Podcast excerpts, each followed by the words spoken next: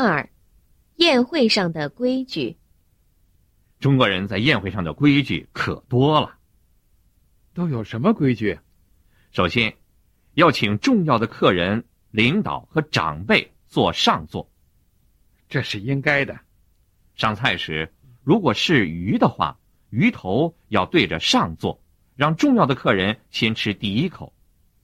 喝酒的时候，大家都要给他敬酒。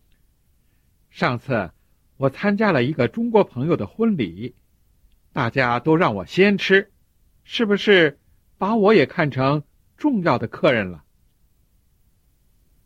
是，要是你到中国人家里去做客，他们就会准备好多菜，让你怎么也吃不完。给你敬酒的时候，一定要干杯，把杯子里的酒一口喝光。要是不会喝酒怎么办呢？那也没关系，他们会说感情有茶当酒，你用茶代替就行了。你怎么知道的这么多呀？中国通嘛，当然知道的比你多了。哈哈，又吹起来了。